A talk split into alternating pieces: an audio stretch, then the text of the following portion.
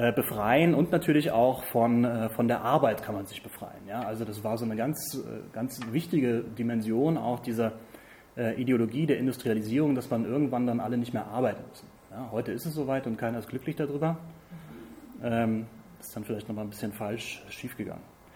Äh, andere kleinere Ideologien haben dann auch äh, die Erfindung von Auto und Eisenbahn zum Beispiel begleitet. Da hat man dann auch Ideologien entwickelt, dass man ja jetzt mobil wäre, sich überall erreichen könnte, dass es die Völkerfreundschaft ganz erheblich steigern würde und eine äh, Globalisierung sozusagen in, in, in Gang setzen würde, eine Vereinigung der Welt.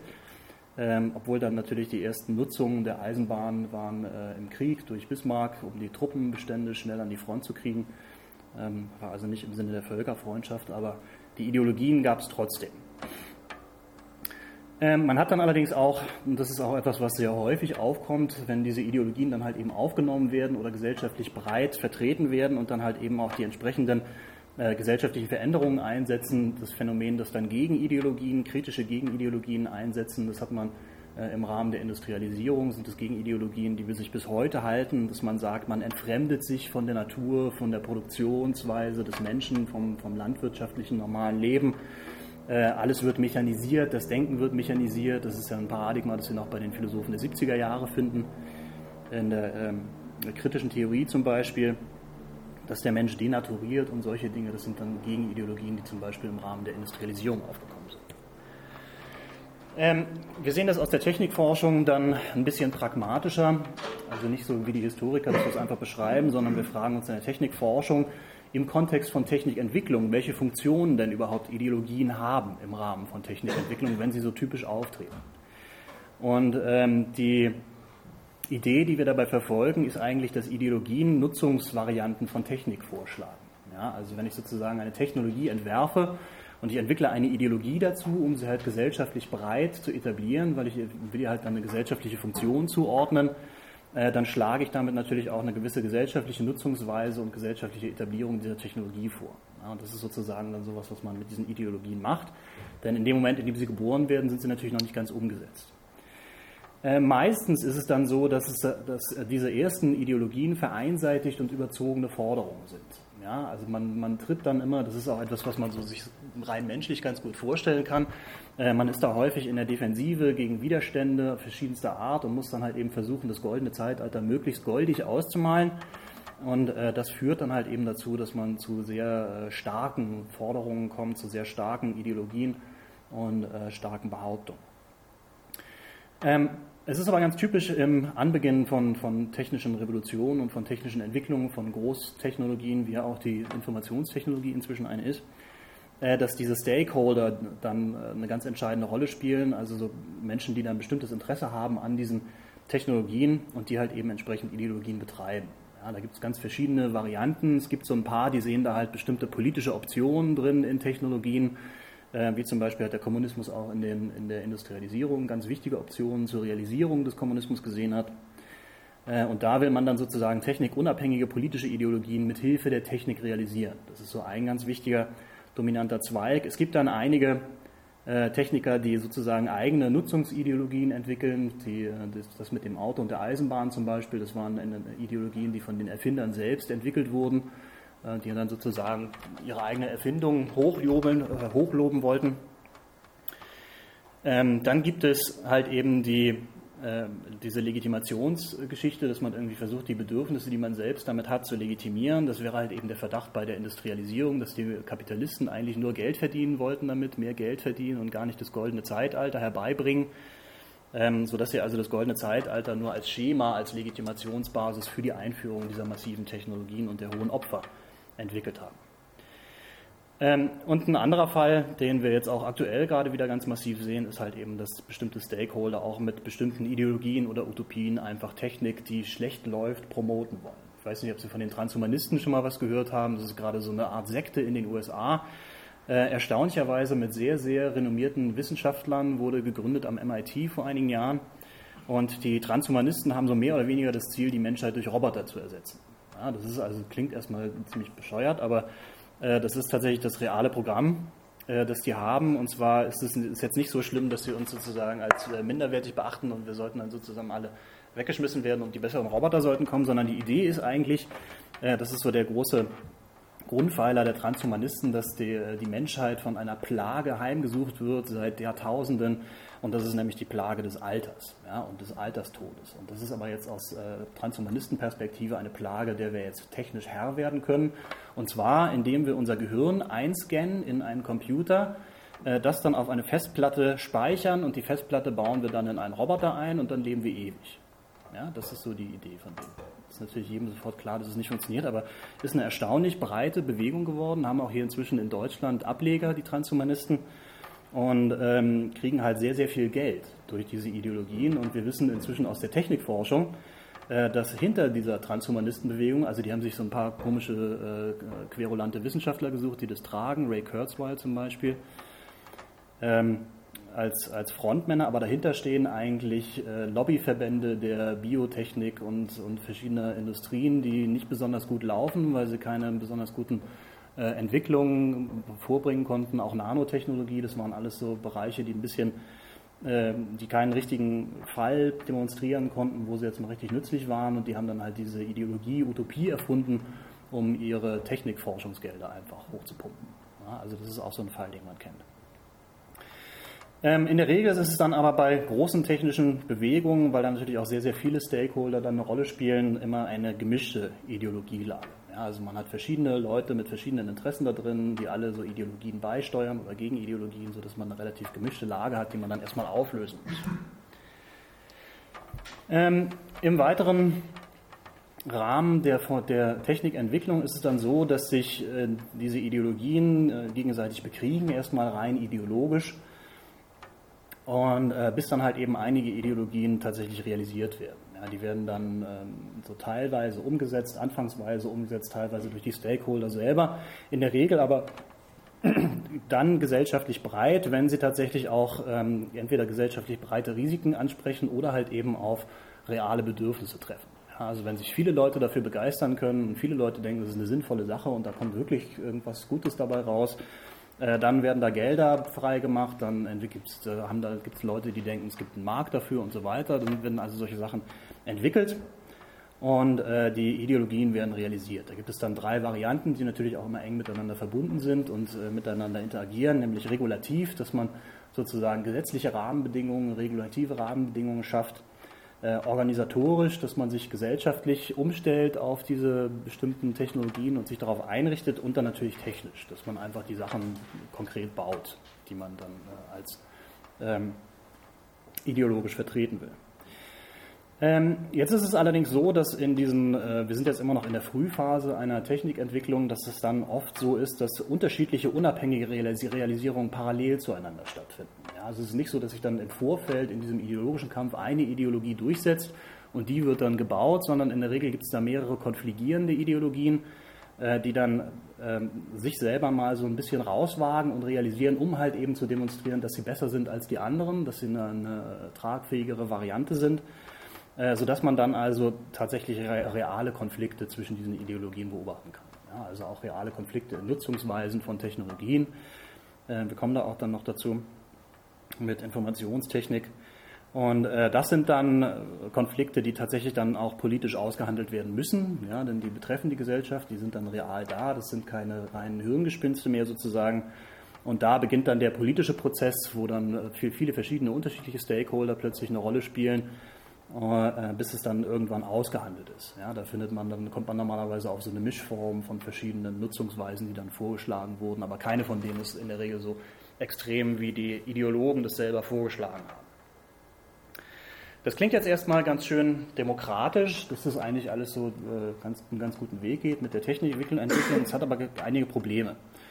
Äh, das erste Problem ist, dass viele Nutzer und viele Entscheider, die dann sozusagen in diesem zweiten Prozess, wenn die Ideologien erstmal ein bisschen realisiert sind und die dann bestimmen müssen, was machen wir denn jetzt damit, die sind äh, nicht sehr informiert darüber, was dann eigentlich die Konsequenzen ihrer Entscheidungen sind. Ja, die Ideologen, die können es noch einigermaßen überblicken, weil die sehr tief drinstecken in der Thematik. Aber äh, sobald der technische Laie sozusagen, also wenn es in den demokratischen Prozess geht und der Markt ist da sozusagen auch so eine Art direkt demokratischer Prozess, ähm, dann sind da eine ganze Reihe Leute dabei, die Laien sind und halb informiert handeln und entscheiden. Äh, das muss nicht immer schlecht sein. Man kommt da in der Regel in der Masse schon auch auf ganz tragfähige, gute Entscheidungen. Aber ganz häufig gibt es dann halt eben auch Phänomene, dass es so eine Art Massenillusionen gibt, wie was da eigentlich alles Gutes damit passieren kann, die dann nachher wahnsinnig enttäuscht werden. Äh, Atomenergie zum Beispiel ist so ein Beispiel, äh, wo man sich von Stakeholdern was hat einreden lassen. Ähm, da gibt es übrigens ganz absurde Geschichten. Es gab ja so in den 60er, 50er, 60er Jahren so einen, einen richtigen Rausch mit Atomenergie, was man da alles machen kann. Ja, da wollte man Atomreaktoren in der Küche haben, im Auto. Und ähm, es gab dann so äh, Vorfälle, dass diese radioaktiven Materialien auf Uhren gemalt wurden, auf Nachtuhren, damit man, weil es ja nachts so schön strahlt und dann kann man nachts die Uhrzeit erkennen, bis dann die äh, Frauen, die dann in diesen Fabriken gearbeitet haben und immer die Pinsel angeleckt haben, bis denen das gesamte Gesicht weggefressen wurde. Ähm, also das sind so äh, Nebenwirkungen sozusagen solcher äh, frühreifen oder äh, nicht ausgedachten Technikentwicklungen. Das ist also so ein Problem, dass man teilweise nicht genau weiß, was denn eigentlich Konsequenzen und Folgen sind, weil einem das verschwiegen wird oder weil man halt eben nicht das richtige Wissen hat. Dann hat man natürlich auch das ganz große Problem, dass einige der Stakeholder einfach sehr viel mächtiger sind als andere. Ja, wenn man zum Beispiel mit dem Staat oder mit dem Militär äh, zu tun hat, dann ist es ganz häufig so, dass die dann natürlich bestimmte Entwicklungen ganz rigoros vorantreiben, dass die ganz massive Ressourcen auch dazu haben, das zu machen.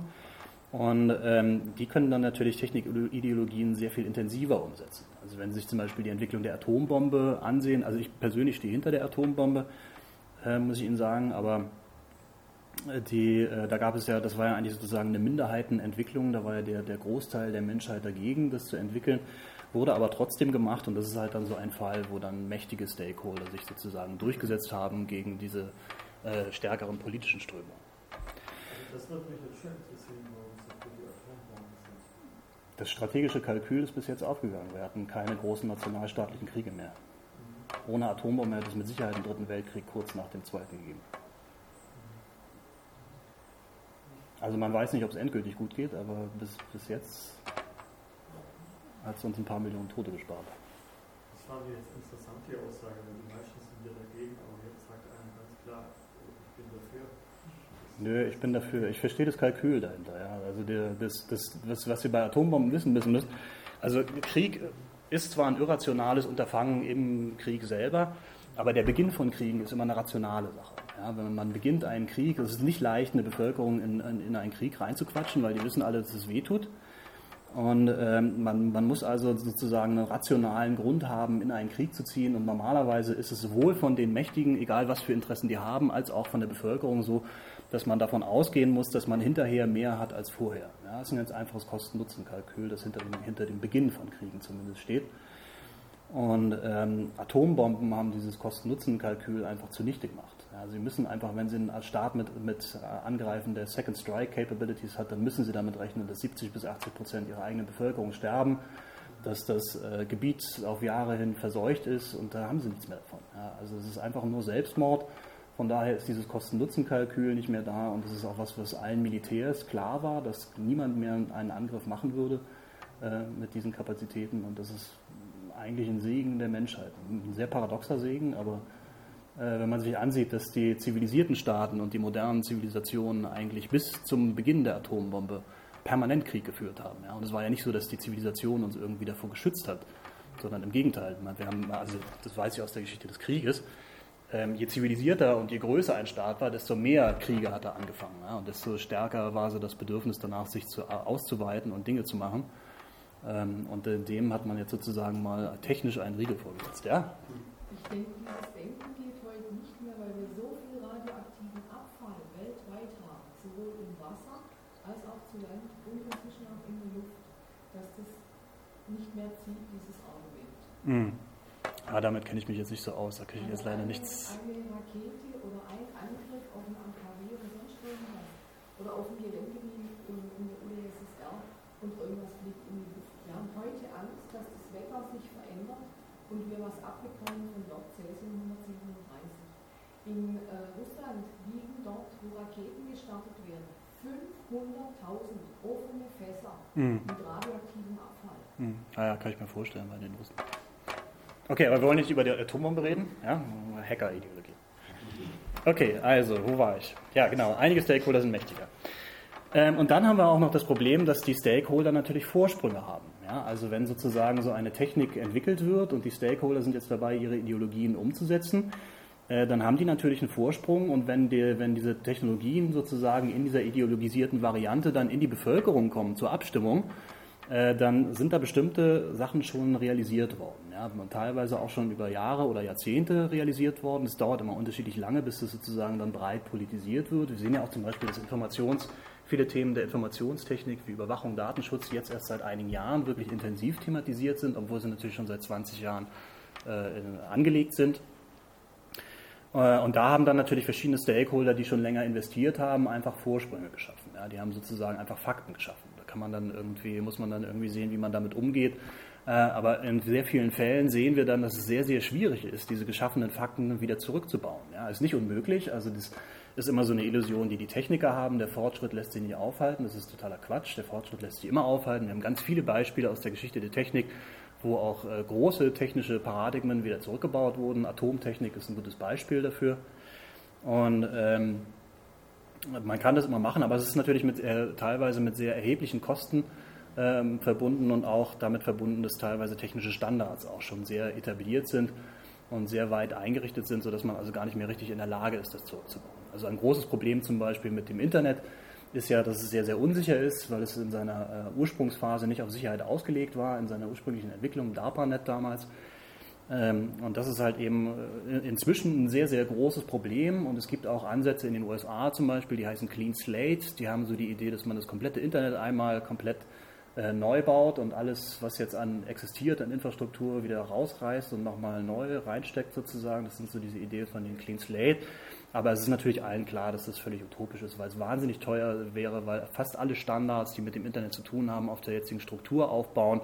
Also es wäre sozusagen eine Infrastruktur, die seit 20 Jahren gewachsen ist, äh, müsste man komplett neu äh, entwickeln und bauen und das ist völlig unmöglich. Das, da haben sie natürlich so ein Problem, wo dann sozusagen jetzt so eine äh, Fakten geschaffen wurden, die sie jetzt nicht mehr so aus der Welt räumen kann. Ja, und dann haben Sie natürlich das Problem, dass diese etablierten Pfade, wir sprechen da von Pfaden in der Technikforschung, eben Ideologien beinhalten können. Ja, teilweise realisiert dann halt jemand seine Ideologie ganz unbemerkt und Sie merken es erst zehn Jahre später und dann ist es aber in gewisser Weise ein bisschen zu spät. Ähm, da ist natürlich dann die Frage, wie man diese Pfadabhängigkeiten, so, so, nennen wir das, umgehen kann. Da haben wir uns in der Technikforschung viel damit beschäftigt. Die Technikfolgenabschätzung ist eine Disziplin, die wir entwickelt haben, die versucht, das so ein bisschen zu kompensieren und zu steuern. Äh, wie man also so eine weise Technikgestaltung machen kann.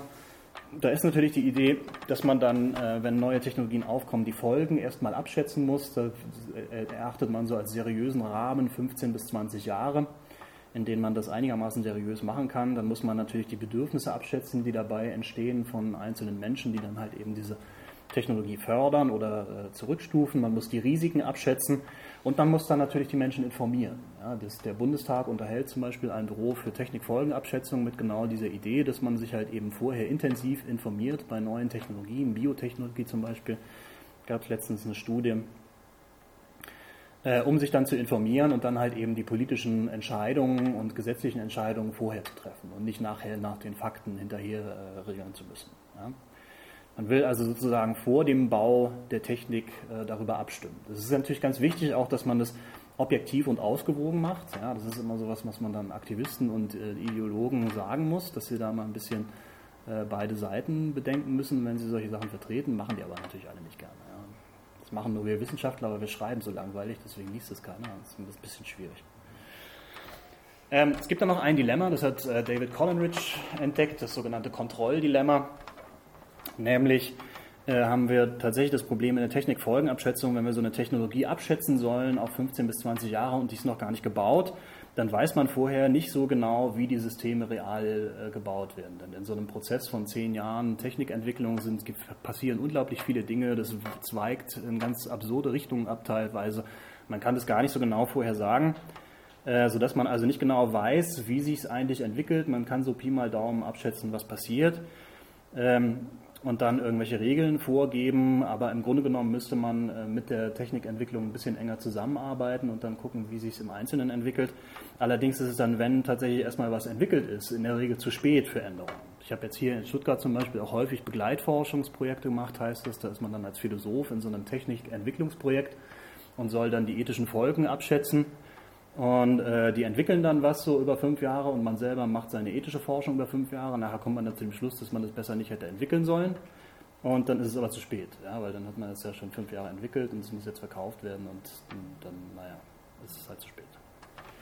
Also das ist das Kontrolldilemma. Ja. Vorher weiß man es nicht und äh, hinterher ist es zu spät. Okay, dann kommen wir mal zur Hackerideologie. Ähm, Hackerideologien gab es schon immer. Ja, also schon in den, äh, wann war der Tech Model, wann war der Tech Model Railroad Club? 50er, 60er? Ich glaube 50er schon. Ähm, gab es also eigentlich schon immer. Ja. Es gibt sehr, sehr schöne Geschichten. Dieses Buch von Stephen Levy, was äh, Sie waren das, äh, erzählt haben, das ist eine sehr, sehr schöne Geschichte. Also eigentlich Pflichtlektüre für jeden, der sich ein bisschen mit Hackern beschäftigen will. Auch ganz exzellent geschrieben. Hackers, Heroes of the Computer Revolution. Und ähm, natürlich hat Levi die, die Hackerethik, die also die erste, der erste Entwurf der Hackerideologien war, nicht erfunden in dem Buch, sondern er hat sozusagen nacherzählt, wie die aus seinen Interviews, er hat sehr, sehr viele Interviews geführt und nacherzählt, wie er so in seinen Interviews die äh, Ideologie und die Werteinstellungen dieser Stakeholder empfunden hat, also dieser ersten Hacker empfunden hat. Das war so die, äh, der erste Entwurf. Äh, die Hackerideologien sind natürlich sehr intensiv gebunden an Informations- und Kommunikationstechnologien. Man hat auch, die Ideologen sind äh, so typische erste Technikideologen, die man aus anderen Entwicklungszweigen auch kennt.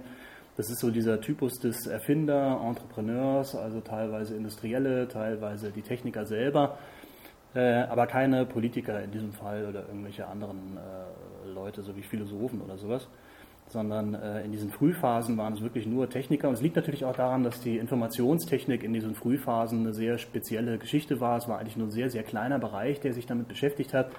Also es gibt ganz witzige Geschichten, wie man damals die Informationstechnik äh, betrachtet hat. Ja, man dachte, das wäre äh, nur so was für irgendwelche komischen, freakigen Spezialrechnungen, die man kaum braucht. Und es lebt mal so fünf Jahre und dann stirbt es wieder aus. Und ist wahnsinnig teuer und andere äh, Anwendungen gibt es dafür nicht. Und was es da alles so für Fehleinschätzungen gab. Aber es waren dann halt nur Spezialisten, die damit befasst waren. Ähm, was man dann allerdings sieht, ist, dass es einen Wandel der Ideologie gab mit dem Wachsen dieser Technik. Ja, denn die, die Informationstechnik ist dann natürlich massiv angewachsen, hat ganz unterschiedliche Ausdehnungen angenommen. Wir gucken uns das gleich nochmal genauer an. Und äh, diese Ideologie, die dann im Ursprung entwickelt wurde, hat sich da mitentwickelt. Ja, also je nachdem, das kann man sich auch ganz einfach vorstellen, wenn so eine, man hat so eine Ideologie, was so eine Technik alles kann und wie man die Welt damit verbessern kann und plötzlich wird die überall angenommen und alle Leute wollen damit was machen. Ist nicht ganz das, was man eigentlich möchte, was sie damit machen, aber natürlich sieht man da einen Ansatzpunkt weiter, um seine äh, Werte, Wertvorstellungen und Ideologien weiterzuentwickeln. Und ähm, und äh, lässt dann sozusagen die Ideologien mit dieser breiteren Implementierung der Technologien wachsen. Und äh, wobei natürlich dann auch neue Nutzungsformen dazu kommen. Ja, viele, viele Nutzer erfinden dann eigene Nutzungsformen und da setzen dann die Ideologien natürlich auch auf, sehen dann andere Möglichkeiten, jetzt auch einen sozialen Wandel damit herbeizuführen oder den Wandel, den sie sich ausgedacht haben und äh, entwickeln sich da halt eben mit. Äh, für Hackerideologien kann man, glaube ich, ungefähr so vier Phasen unterscheiden. Die erste Phase ist die proto-utopische Phase. Ja, das ist also so eine Phase, die noch vor einer Utopie steht. Äh, die war ganz äh, lokal, auf ganz lokale Arbeitsbedingungen äh, konzentriert und ganz, ganz stark technikorientiert. Und zwar ist das halt eben das die Geschichte, die Levi erzählt, am MIT entstanden durch diesen Tech Model Railroad Club. Äh, das war, so, das war so die erste Gruppe von Hackern, die, die Levi historisch identifiziert hat. Das waren so ein paar Jugendliche, die sich in, diesem, in so einem Eisenbahnclub gefunden hatten. Ja, und in diesem Eisenbahnclub gab es so zwei Fraktionen. Die eine Fraktion hat sich so oben mit der Landschaft, mit der Oberseite der, der Modelleisenbahn beschäftigt und Bäumchen geklebt und sowas und, und Züge bemalt. Und die andere Fraktion, die, die Signals und äh, irgendwas anderes, Subkomitee, die haben sich mit der Unterseite des Tisches beschäftigt, ja, also mit den ganzen Schaltungen und Drähten und so weiter. Ähm, und die waren, waren unglaublich begeisterte Technik-Freaks, wie man es ja heute auch noch kennt von Hackern. Und äh, haben sich da halt äh, auch dann ganz tolle Sachen zusammengebaut. Ja. Und der, da kommt auch dieser Begriff Hack, dass man eigentlich irgendwas, was für eine andere Funktion gedacht war, jetzt äh, neu umbaut, mit Technik kreativ umgeht. Ähm, und die haben zum Beispiel so eine Sache, die sie gemacht haben, die hatten mal von einer Telefongesellschaft äh, so Wählscheiben geschenkt bekommen irgendwie und dann haben sie diese Wählscheiben halt äh, so in diese Eisenbahn eingebaut, dass man dann mit den Wählscheiben die einzelnen äh, Weichen anwählen konnte, sodass die sich dann da umgeschaltet haben und solche Sachen. Ja, und dieser, dieser Tech Model Railroad Club, diese Jugendlichen, die waren dann halt eben auch äh, als, als begeisterte Technikfanatiker sehr an den äh, großen äh, Computern des MIT interessiert, die es da damals gab. Da gab es nur so zwei, drei ganz große. Und ähm, da waren sie halt dann äh, sehr intensiv dabei. Und es gab dann, äh, war dann allerdings so, dass die, diese Tech Model Railroad Club, die waren unglaublich begabt, mit dem, auch im Umgang mit Computern. Aber die Computer waren halt wahnsinnig teure, große Apparate und nur für die seriösen Wissenschaftler vorbehalten. Und die Hacker waren dadurch, dass sie so begeistert an Technik rumgeschraubt waren, haben in der Regel sehr schlecht an der Uni, haben keinen guten Eindruck gemacht, sodass man dann also äh, nicht begeistert war, dass die da immer an diesen äh, millionen teuren Computern rumfummeln wollten. Ja. dann gab es aber glücklicherweise so einen äh, ein, äh, einen Techniker, der Computer gewartet hat und der gesehen hat, was sie für ein Talent hat und der hat die dann nachts daran gelassen und so und da haben die dann halt eben nachts an diesen Computern rumgespielt und ganz lustige Sachen damit gemacht. Nicht besonders seriös, aber unglaublich kreativ und erfinderisch und viele davon waren tatsächlich auch so äh, Zündungsmomente für spätere Entwicklungsideen der Computer. Äh, auf jeden Fall war es dann so, dass diese äh, Gruppe halt immer im Konflikt mit den Professoren war die Professoren haben sich geärgert über die und dass sie da, äh, es gab dann so einen, einen kleinen Jungen, Deutsch hieß der, es war so ein Professorensohn, ich weiß gar nicht, wie alt er war, so zwölf, glaube ich, war der ungefähr. Und der verstand unglaublich viel von Computern und stand dann immer neben den Professoren und den Technikern und hat die korrigiert, wenn die irgendwelche Sachen gemacht haben. Das fanden die überhaupt nicht lustig. Also, dass da also viel Spannungen entstanden sind. Und äh, aus diesen Spannungen ist eigentlich die ursprüngliche Hackerethik entstanden. Ja, also das war sozusagen dann so eine, so eine Art Legitimationsreflex der ursprünglichen Hacker gegen diese Professorenliga, die ihnen das Rumspielen an den Maschinen verbieten wollten. Ähm, die haben dann zum Beispiel äh, sowas gesagt wie Information must be free. Ja, das ist ja heute auch noch einer der zentralen Pfeiler der Hacker-Ideologie. Und da ging es damals eigentlich darum, dass die Professoren sie mal an, die, äh, an das Fachwissen lassen sollten. Ja, die haben dann halt eben, die Professoren waren dann zickig und wollten denen nicht die äh, Programmiergeschichten beibringen und sowas, weil, weil sie das nicht eingesehen haben, dass sie das besser können als sie. Also gab es diese äh, Ideologie, die, diesen Wert, dass das alles frei sein sollte. Ja, das sollte frei zugänglich sein. Das Wissen über Computer und über die technische Entwicklung sollte frei zugänglich sein, damit alle daran arbeiten können und alle daran entwickeln können. Das ist also so ein zentraler. In den 80er Jahren war es in vielen deutschen Universitäten noch so, dass die Fachliteratur zu den Computern von Studenten weggesperrt worden ist. Und die Begründung, das ist zu gefährlich, die könnten so viel wissen. Das ist hm. definitiv ein Stuttgart auch. Ja. Da braucht man eine extra Genehmigung vom Professor, wenn man an Computerliteratur ran will. Ja. Naja, also ich weiß nur aus dem MIT, die waren so zickig, weil die Computer so teuer waren und die nicht wollten, dass die.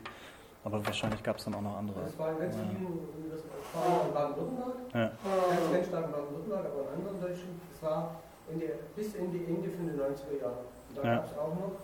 Äh, es gab bis etwa 1990 gab es für Studenten Internetverbot. Ah ja, ja lustig. Skurril. Äh, mindestens, also mindestens bis 19, nein, das war noch länger.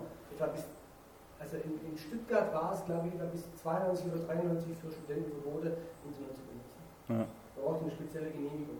Naja, naja gutes Beispiel. Also das ist schon nicht so ordnung, ja? ja.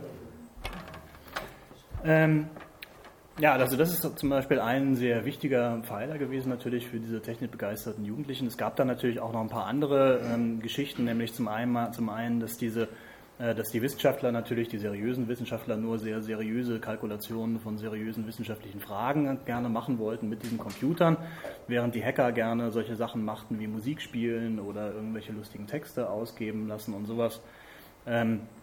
Sodass sie sich also auch dafür rechtfertigen musste. Da kam dann ein weiterer Pfeiler dazu, dass man sagt, okay, Computers können, Computer können auch schöne Dinge tun, äh, Kunst und können die Welt in einen besseren Ort äh, verändern, wenn man nur ein bisschen kreativ damit umgeht und nicht immer diese langweiligen wissenschaftlichen Sachen damit macht. Ähm, und dann noch ein anderer Pfeiler ist natürlich, dass man Autoritäten misstrauen sollte, Dezentralisierung fördern sollte. Und das sind natürlich auch Bedingungen, die, äh, die damals gerne gehabt hätten. Ja? Also dass man sozusagen diesen Professoren, Autoritäten widerstreben muss und dass man halt eben dieses, äh, diese Reglementierung für die Computer dezentralisieren sollte, die Techniker das auch entscheiden lassen sollte, die Studenten auch entscheiden lassen sollte. Also das sind alles so, äh, diese Kernparadigmen der Hacker-Ideologie sind eigentlich alles so ähm, Ideen oder ähm, Legitimationen gewesen, die damals aus diesen ganz engen, ganz einfachen kleinen Arbeitsbedingungen entstanden sind. Ja, da hatten die so ihre Geburtsstunde. Das ist eigentlich eine ganz äh, kleine Geschichte sozusagen. Und es gab dann aber halt eben so diese diffuse utopische Erweiterung, was, was ich Ihnen anfangs schon geschildert hatte, wie die Ideologien eben häufig entstehen, wenn man dann äh, diesen Legitimationsdruck verspürt und man merkt, die ganze Welt ist gegen einen, dann äh, versucht man halt sowas zu entwickeln, wie äh, wenn jetzt alle sich so verhalten würden oder wenn es wirklich so wäre, wie wir uns das vorstellen, das wäre doch ganz toll für alle und alle würden davon profitieren. Also das ist so diese utopische Extension, die man dann vornimmt, ja, dass man so das eine, eine Ideologie dann damit entwirft. Okay, das ist so die erste Phase. Also ganz das lokale, enge Bedingungen. Man hat, war, war, sich natürlich nicht darüber im Klaren, dass man da jetzt gerade eine Utopie entworfen hatte oder eine Ideologie. Man hat einfach nur gesagt, was einen nervt und hat dann gesagt, na, wäre schön, wenn die das mal einsehen würden, weil die Welt wäre wär ein schönerer Ort. Das war jetzt nicht niemandem so richtig bewusst, deswegen war es auch proto-utopisch. In der Phase 2 konnte sich das dann konkretisieren. Es war immer noch lokal auf äh, bestimmte Technikverwendungen und, äh, zentriert. Aber es gab in den 60er bis 80er Jahren so einige entscheidende Entwicklungen in der Technik, nämlich gab es den Personal Computer, 61 den PDP-1, 81 den IBM 5150 ähm, und es gab auch die ersten Netzwerke. Ja, das ARPANET wurde 69 erfunden. Und äh, diese Entwicklungen, die haben dann so zwei ganz zentrale, also de, erstmal die Entwicklung des PCs hat so einen, einen ganz zentralen Grundpfeiler im Denken über Computer verändert, nämlich da war man damals der Meinung, dass Computer halt immer riesig groß sind und wahnsinnig teuer sein müssen. Ja, und dass man also nie davon ausgehen könnte, dass die breite Bevölkerung oder die Welt als solche sozusagen Computer besitzen könnte. Und äh, wenn man davon nicht ausgehen konnte, dann war es natürlich auch sinnlos, Utopien für, für Computer zu entwerfen, wenn die nur in irgendwelchen hochteuren Rechenzentren standen. Ja, weil die Öffentlichkeit wäre ja gar nicht davon betroffen gewesen.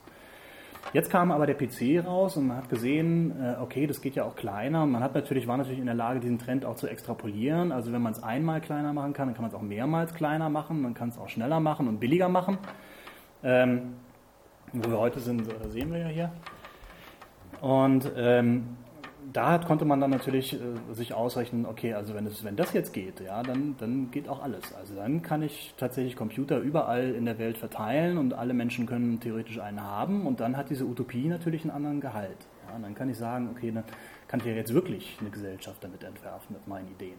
Ja, das ist also so ein ganz wichtiger äh, gedanklicher Punkt, der da äh, reingekommen ist. Und das Gleiche natürlich auch mit Netzwerken, wo man gesehen hat, man, man ist darüber vernetzt. Da sind dann natürlich, das ist sozusagen dann als eine neue Lux, äh, Nutzungsform eingetreten.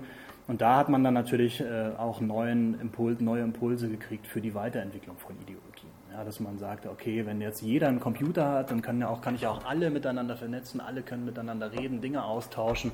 Und äh, da sind dann natürlich ganz großartige Entwürfe rausgekommen, gesellschaftliche Entwürfe. Ted Nelson ist so ein Beispiel, war so einer dieser Entrepreneur, Erfinder, äh, der hat äh, sozusagen das Internet dann avisiert als erstes, also hat als erster davon, öffentlich zumindest davon geredet, dass, ähm, dass man sowas machen könnte wie das Internet, dass also diese PCs in jeden Haushalt kommen und die Netzwerke auch dahin kommen, man dann ganz tolle Sachen damit machen kann. das war so eine erste, hat ein ganz ulkiges Buch rausgegeben, da ist hinten drauf so ein Superman und der ruft dann, you can and must use computers. Also ganz, begeisterter äh, Computeraktivist. Ähm, und bei, am Beispiel Ted Nelson sieht man dann halt eben auch, dass diese utopischen Ideen dann auch erste äh, Realisierungspfade genommen haben. Man, äh, man hat dann dadurch, dass diese äh, Utopi Utopisten dann damals auch äh, Ingenieure waren, haben die halt auch eben viel äh, realisiert und gebaut. Und äh, sodass also die Utopien mit der technischen Entwicklung interagiert haben. Ted Nelson zum Beispiel hat den Hypertext dann damals erfunden, weil er so begeistert war von dieser Idee des Internets und hat sich gedacht, man braucht dann eine gemeinsame Sprache, die man da sprechen kann und ich entwickle die jetzt schon mal. Ja, also war natürlich ein, ein, toller Grundstein, den er da gelegt hat, der dann eben auch auf, äh, entsprechend aufgenommen wurde. Also da sieht man so ein Beispiel dafür, wie sich dann äh, diese Prozesse verzahnen. Ja, Phase 3 ist dann die Phase, in der wir äh, jetzt auch sozusagen ein bisschen am Ende sind, ähm, aus den 80er Jahren, wo man dann tatsächlich, wo es tatsächlich so ist, dass sich diese, die Computer, die, die, diese utopischen Ideen, die man damals hatte, ein bisschen realisiert haben, dass es eine reale Verbreitung von Rechnern und Netzen gibt, dass es also wirklich passiert. Äh, und wenn das natürlich wirklich passiert ist und man hat sozusagen diese technische Grundlage erstmal da, dann kann man natürlich auch anfangen, stärker an den sozialen Ideen zu feilen. Ja, also was man jetzt damit machen kann. Jetzt ist ja die technische Grundlage da man kann dann überlegen, was, was für eine Gesellschaft man jetzt damit bauen kann, äh, sodass man da jetzt also in der Phase der 80er Jahre bis jetzt, natürlich jetzt die letzten Jahre sehr intensiv, die letzten zehn Jahre, äh, ganz viele verschiedene Nutzungsparadigmen entwickeln konnte, ja, ausgehend von dieser großen Verbreitung, die dann halt eben auch realisiert wurden, in Konflikt miteinander getreten wurden. Gab natürlich auch viele andere Stakeholder außerhalb der Hacker-Community, die so ihre eigenen Ideen hatten, was man damit machen konnte. Äh, sodass aber auf jeden Fall innerhalb der Hacker-Community dieser Passus Information must be free zur politischen Agenda wurde. Ja, eine ganz wichtige äh, Bedeutung ist natürlich, äh, wo, wo, also eine ganz wichtige Bewegung, wo das auch wirklich in der Originalbedeutung dann aufgenommen wurde, ist ja die Open Source Bewegung, dass man sagt, äh, man, man hält die Informationen jetzt wirklich frei und man ermöglicht eine massive freie Entwicklung. Also eine ganz, eine sehr, sehr gute Idee von Storman und eine direkte Umsetzung auch der, des ursprünglichen Gedankens. Ähm, wobei es dann aber halt eben auch einige neue Bedeutungen zum Beispiel diese Bewegungen gegen Überwachung, gegen Zensur, das waren sozusagen dann Neuinterpretationen dieses Paradigmas Information must be free. Äh, in Deutschland natürlich auch geprägt von den Erfahrungen mit dem KGB etc. in den 80er Jahren und äh, von der 68er-Bewegung und der RAF-Bewegung. Ja, das hat natürlich in, äh, für die deutsche Hacker-Bewegung eine sehr entscheidende Rolle gespielt. Da gab es viele Berührungspunkte äh, damals, sodass man also da auch äh, auf die, eine Verbindung gesehen hat zwischen dieser Information must be free und Überwachung und Zensur-Thematiken. Ähm, hierfür ist jetzt auch entscheidend, dass natürlich auch sehr viele technische Schritte weiter unternommen wurden, aber tatsächlich auch eben, wir sind jetzt sozusagen in der sozialen Phase, sehr viele regulative Schritte. Ja, wenn Sie sich die äh, GNU und die GPL ansehen, ähm, Linux und dann, äh, das sind natürlich alles auch äh, soziale Regulierungen, ja, das sind Lizenzen, also, also regulative Werkzeuge, keine Technologien, die da eine zentrale Rolle spielen, auch wenn man es natürlich immer erstmal mit Technik in Verbindung bringt. Aber eigentlich ist es ein rechtlicher Schritt, den man da getan hat. Ja, und dann auch, dass man Gerichtsfälle tatsächlich aus, äh, austrägt. Ähm, und dann natürlich auch technische Schritte für, gegen Überwachung wie Anonymizer oder Critical Privacy und, und solche Sachen also man ist jetzt sozusagen dann in der Phase, wo äh, man tatsächlich sozial aktiv sein möchte und Dinge tun möchte. Und das ist tatsächlich auch die Phase, in der wir uns dann jetzt in vielen Punkten noch äh, befinden und wo jetzt auch noch sehr viele Sachen ausgetragen werden. Also Open Source Bewegungen zum Beispiel und die äh, Datenschutzbewegung. Ähm, ja, dann sind wir jetzt aber auch schon dabei, in die Phase 4 überzutreten. Das ist jetzt sozusagen eine Phase, die jetzt beginnt. Als nächste Phase nämlich dass man äh, jetzt so ein bisschen größenwahnsinnig wird und dann die Weltherrschaft sozusagen anstrebt. Denn tatsächlich ist es so, dass die äh, Informationstechnik gesellschaftlich äh, unglaublich breit äh, akzeptiert wurde, sehr viel größer und stärker, als man sich das vorgestellt hatte. Es gibt diesen, dieses Wort, diesen Begriff Informationsgesellschaft, ja, und äh, das ist tatsächlich hat dann halt eine, eine, maximale Ausweitung angenommen, mit der keiner gerechnet hat. Ja, und auch eine, eine, unglaubliche Anerkennung als sozialer Wandel. Informationsgesellschaft ist ja nicht, äh, nicht einfach nur, dass man konstatiert, dass jetzt jeder einen Computer hat, sondern dass sich die Gesellschaft auf eine bestimmte Art und Weise darauf eingerichtet hat und neu organisiert hat. Ja, also es ist schon ein unglaubliches Eingeständnis. Und von da aus ist man jetzt natürlich kommen jetzt viele der, der, Ideologen und Utopisten, auch neuere, teilweise ältere, teilweise aber auch neuere, auf die Ideen, dass man Gesellschaft ganz grundlegend durch äh, Informations- und Kommunikationstechnologien verändern kann. Ja, wenn man jetzt tatsächlich überall ist und äh, die Technik ist dabei, die Gesellschaft strukturell zu verändern, dann kann man ja vielleicht auch noch mehr damit machen. Ja, das sind so die Gedanken. Und da schlägt jetzt äh, die Hacker-Community auch teilweise sehr größere, äh, größere Entwürfe, Entwürfe vor, neue Utopien äh, die freie Informationsgesellschaft, die offene Informationsgesellschaft. Ähm, wobei man da aber auch sehen kann, dass es so sehr äh, unterschiedliche Konzeptionen davon gibt.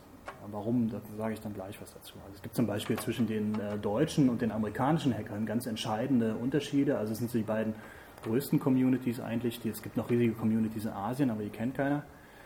Ähm, und bei den Amerikanern ist ein ganz äh, wichtiger Punkt, dass der Großteil der amerikanischen Hacker-Community oder zumindest einige der äh, großen alten äh, Entrepreneure und Utopisten sind radikal rechtslastige Neoliberale. Ja, also wirklich die vertretenen Positionen, da fällt man vom Glauben ab. Äh, wir haben die dummerweise auch schon zweimal auf Kongresse eingeladen. Ich habe davor gewarnt, aber man hat es trotzdem gemacht. Ähm, und äh, die, die haben dann halt, also die haben wirklich absurde Ideen, die, die man hier in Deutschland gar nicht tragen würde. Ja. Die haben also zum, die sind auch gegen staatliche Überwachung zum Beispiel, ganz massiv, aber natürlich aus der neoliberalen Agenda heraus, dass die Wirtschaft maximal frei agieren muss. Ja. Und die wollen dann solche Sachen machen, wie die Hacker dazu verpflichten, äh, die, die, freie Wirtschaft zu fördern, Kreditkartenbetrüger zu erlegen und äh, der Überwachung durch die Wirtschaft zu dulden und zu fördern, damit die Wirtschaft maximal effizient sein kann und äh, der Kapitalismus maximal aufblühen kann. Ja, was natürlich eine Ideologie ist, die hier in Deutschland überhaupt nicht äh, auf Akzeptanz trifft. Ja. Also wir, wir haben jetzt halt eben diese äh, 80er RAF-Kultur eigentlich ein bisschen stärker gehabt in der, in der Hackerbewegung, also eher so einen linken Einschlag und äh, wollen zum Beispiel von Überwachung nicht nur durch den Staat befreit werden, sondern halt eben auch durch die Wirtschaft. Ja. Wirtschaft ist ein ganz wichtiger, großer Akteur im Bereich Überwachung und also auch meines Erachtens nach untragbar, was sie da machen. Und so, da gibt es also so ein bisschen äh, Reibereien sozusagen zwischen den eher linken äh, Deutschen und den doch sehr deutlich rechten, teilweise sehr deutlich rechten Amerikanern. Gibt natürlich auch gute Amerikaner.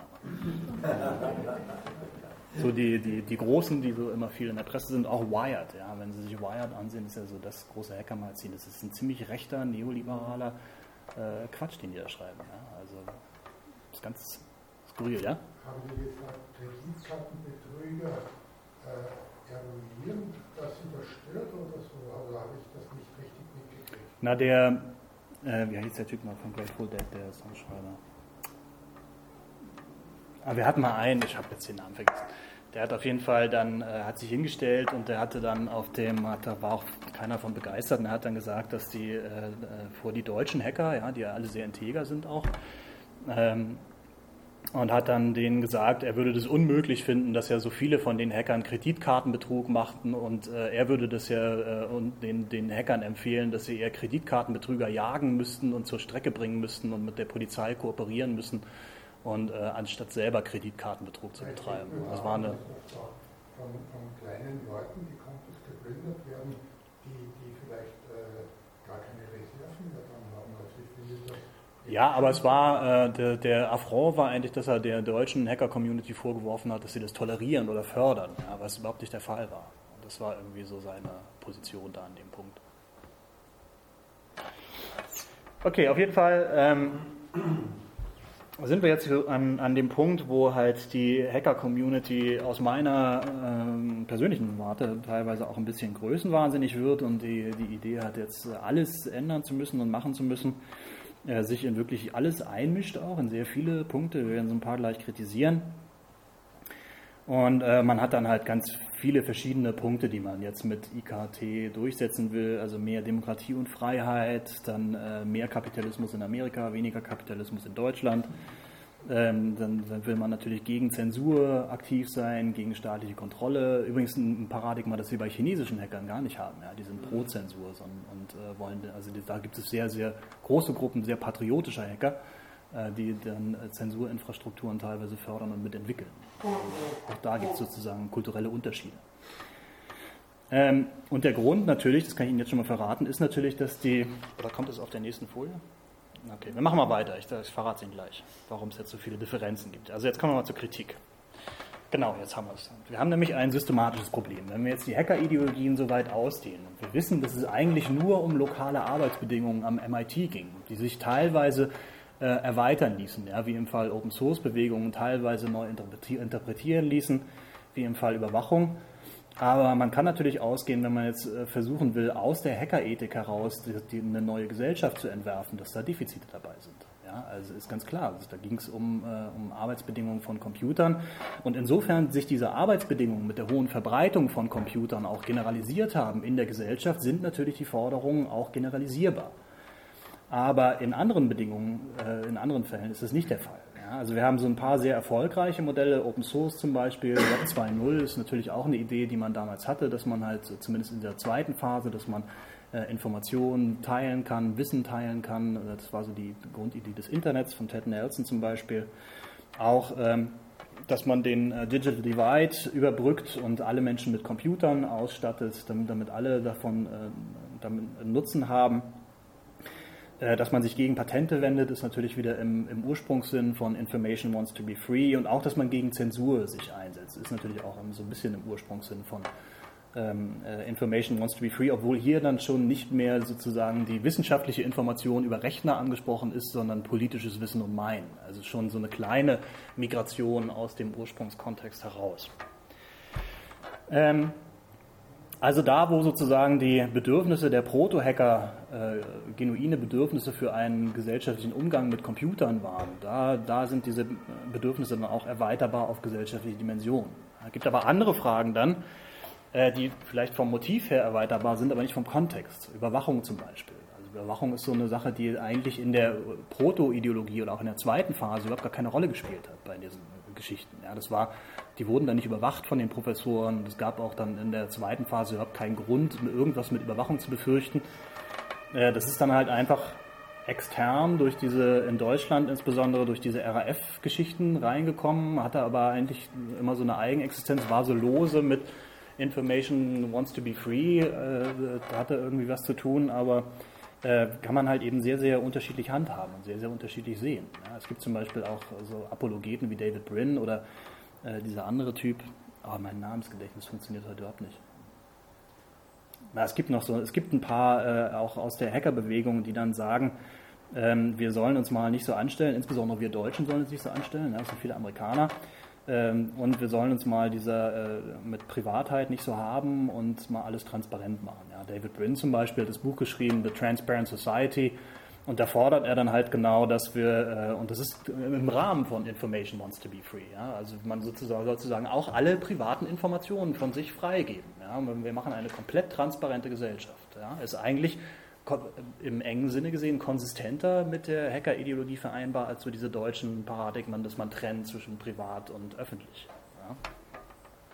Zumindest aus Sicht der Amerikaner. Ähm, das sind also so Probleme, wenn man, äh, wenn man bestimmte Sachen erweitert. Und äh, dann gibt es natürlich eine ganze Reihe von Problemen bei großen gesellschaftlichen Fragen. Ja, da kommen wir jetzt dazu. Wenn, wenn, wenn wir jetzt versuchen zu überlegen, was ist denn die freie Informationsgesellschaft aus Perspektive der Hackerideologie, ja, aus, aus, rein aus den Paradigmen der Hackerethik, äh, dann kann man sich ja erstmal fragen, Freiheit der Information. Was ist denn eigentlich damit gemeint? Ja, was meinst du damit, wenn du sagst, Information must be free? Also so der Ursprungskontext ist mir klar, Forschungs- und Entwicklungswissen, damit alle gleichzeitig forschen können, man so Geheimmeierei macht, ist sehr sinnvoll. Ja? Aber soll jetzt jede Information von jedem frei sein, wie die Amerikaner es fordern, dass man die Transparent Society hat. Und was ist auch mit strategischem Geheimwissen? Also ich, ich sehe es ein, dass man äh, Wissen geheim halten muss und dass man äh, da parlamentarisch, wenn man so, wenn man parlamentarische Kontrollen hat, äh, Kontrollgremien hat, die funktionieren und so weiter. Also zum Beispiel äh, bei, bei Polizei habe ich öfters die Diskussion, dass Leute nicht verstehen, warum die äh, nicht ein bisschen transparenter sind. Aber es ist natürlich das Problem, wenn die Polizei ihre Taktiken offenlegt, dann gucken sich die Russen-Mafia-Leute das an und dann äh, wissen sie genau, was sie machen müssen, um das zu umgehen. Ja, und dann, deswegen muss man halt bestimmte, kann, bestimmte Komplexe von Wissen geheim halten, um halt eben taktische Vorteile zu haben bei der Verbrechensbekämpfung zum Beispiel. Ja, und das ist halt irgendwie dann, da kann man sich dann nicht hinstellen und sagen, muss alles transparent und alles frei sein. Also das, das konfligiert dann zumindest ganz massiv mit dem Bedürfnis, dass man nicht äh, ermordet und ausgeraubt werden. Äh, eine andere Frage, die, mit der ich, wo ich viel Diskussionen hatte, ist, was überhaupt Information ist und was nicht. Ja, denn es gibt jetzt gerade auch so eine ganz massive Tendenz, dass man sagt, dass alles, was irgendwie informatisch ist, Information ist. Ja, also Information sozusagen im, im informatischen Sinne, dass alles, was irgendwie im Computer drin ist, digital ist, ist schon Information. Das ist natürlich aus dem informatisch-technischen Begriff her korrekt, aber natürlich nicht aus dem äh, Alltagsbegriff. Im Alltagsbegriff assoziieren wir Information mit Wissen während im informatischen Kontext natürlich auch informationelle Produkte äh, aus Informationen, aus technischen Informationen zusammengesetzt sein können. Ja, wir besprechen da auch gleich noch einen Fall, wo das äh, besonders wichtig wird. Ähm, also sollen auch äh, rein informationelle Produkte sozusagen völlig frei sein oder äh, haben die jetzt irgendwie eine andere? Ist es eher ein Produkt? Ist es Information? Das ist völlig ungeklärt. Ja? Und die einen stellen sich auf die Position, die anderen auf die Position, je nachdem, wie es ihnen gerade passt. Äh, auch Freiheit von Kontrolle ist jetzt auch eine Frage, die im großen gesellschaftlichen Kontext anders gestellt werden muss. Ja? Von jeder Form der Kontrolle und warum und was machen wir mit Strafverfolgung im Netz, wollen wir das haben oder nicht. Ähm, solche Sachen, dass man äh, sich da halt eben jetzt fragen muss, also im kleinen, engen Kontext war das klar, ja, im Entwicklungskontext, dass man von, von diesen äh, professoralen Majestäten da befreit sein wollte. Aber äh, wie ist denn das mit staatlicher Kontrolle? Ja? Wollen wir wirklich im Netz oder halt auch sogar in der Gesellschaft völlig frei sein von staatlicher Kontrolle? Und da gibt es überhaupt ganz paradoxe äh, Geschichten, auf die ich dann gleich in den Fällen auch noch zu sprechen komme. dass man nämlich äh, die, ohne staatliche Kontrolle bürgerliche Freiheiten überhaupt gar nicht garantieren kann. Ja, das ist also sowieso philosophisch, systematisch sowieso klar aus der politischen Theorie, dass äh, der Staat der Garant der Freiheit ist. Ja, ich, wenn ich mir den Staat total abschaffe, dann bin ich im Naturzustand und der Stärkere gewinnt. Also das ist nicht so, dass wir dann äh, die, mit der Freiheit vom Staat die Freiheit haben. Also teilweise sind das sehr widersinnige Konzepte und ähm, man muss dann halt überlegen, was man, was man da fordert. Das ist halt jetzt im Moment das Problem, dass viele dieser Forderungen einfach mal so in den Raum gestellt werden, weil natürlich auch die entsprechenden äh, Apologeten dieser Forderungen nicht jetzt aus dem technischen Bereich stammen und nicht unbedingt äh, politikwissenschaftlichen Hintergrund haben oder einen stärker systematischen äh, politikphilosophischen Hintergrund haben und dann halt eben so ein bisschen sehr komische, verquere äh, Meinungen vertreten. Aus meiner Sicht. Äh, andere Fragen, die jetzt auch aufkommen, ist natürlich auch, was man, was man sonst noch an Punkten bedenken muss. Ja, wenn man jetzt so eine freie Informationsgesellschaft wirklich ganzheitlich entwerfen will, äh, was muss man sich auch verhalten, was ist denn mit Wirtschaft zum Beispiel? Ja, wie soll denn Geld verdient werden? Da gibt es dann bestimmte, wenn man irgendwie jetzt dem, dem, noch ein bisschen Kapitalismus erhalten will, dann muss man halt auch solche Sachen wie Geheimwissen oder dass man äh, bestimmtes Produktionswissen geheim halten kann, äh, denen eingestehen. Das ist halt auch ein Wesenszug der Wissensgesellschaft. Ja, Wissen ist, ist ein wesentliches Asset geworden der Gesellschaft. Äh, wie soll man dann mit informatischen Produkten umgehen? Andere Stakeholder in dem Bereich, jetzt auch aus der Hacker-Community, sind dann natürlich mehr dafür, dass man so sozialistischere Modelle damit fährt. Und das ist halt auch alles gar nicht so richtig ausgehandelt. Und zwar eben auch wieder, weil es aus der Hacker-Ethik natürlich nicht abgedeckt wird. Ja, die hat sich hat nie gesagt, ob jetzt was verkauft oder verschenkt oder wie auch immer vergeben werden soll. Und äh, da kommen jetzt sozusagen dann ganz andere Hintergrundideologien mit rein, die da jetzt zu Konflikten führen. Ähm, ein ganz anderer interessanter Streit in einem äh, Fall, den wir gleich uns noch ansehen, ist auch, was mit Demokratie und Rechtsstaat ist. Ja, sind das wichtige Instanzen? Sollen wir die beachten? Sollen wir die nicht beachten? Ist, wollen wir eine demokratische freie Informationsgesellschaft, eine rechtsstaatliche oder wollen wir das nicht? Und auch da gibt es dann äh, Schwierigkeiten. Ja? Also sowohl im eigenen Verhalten, das dann so ein bisschen undemokratisch wird als Stakeholder halt, als auch in der Akzeptanz oder in der Forderung, ja? wann man Rechtsstaatlichkeit fordert und wann nicht. Ähm, ja, und im Moment ist es halt leider so, dass wir dann da äh, oft unreife und halbwahre Konzepte haben, was ein bisschen schade ist in sehr vielen politischen äh, Beschäftigungen, weil ja die Hackerbewegung jetzt schon in der Lage ist, Politik zu machen, aber sich halt mit so sehr vielen, sehr absurden Ideen auch immer wieder ins Ausschießt. Okay, gucken wir uns mal ein paar unreife Ideen an. So, eins meiner Lieblingsthemen ist ja File-Sharing. Ja, also in meinen Augen ist es einfach nur Diebstahl. Und zwar einfach nur, weil, auch, weil ich alle kenne, die das machen. Ja, und auch alle kenne, die die Sachen entwickelt haben und denen geht es da, ging es von Anfang an nur darum, jetzt die Filme und die Musik zu saugen. Ja, warte. Und diese Idee mit, äh, politische Idee mit frei Medien und Kunst und Information, bla bla bla, das hat irgendjemand mal ein paar Jahre später erfunden, als es dann äh, ein bisschen äh, juristisch eng wurde. Ja, da wurde dann so eine Ideologie daraus gemacht, dass man das ja frei fordern muss. Aber die ist halt eben, das ist halt so ein typischer Fall von Legitimationsbasis, die dann hinter den Fakten hinterher entwickelt wurde.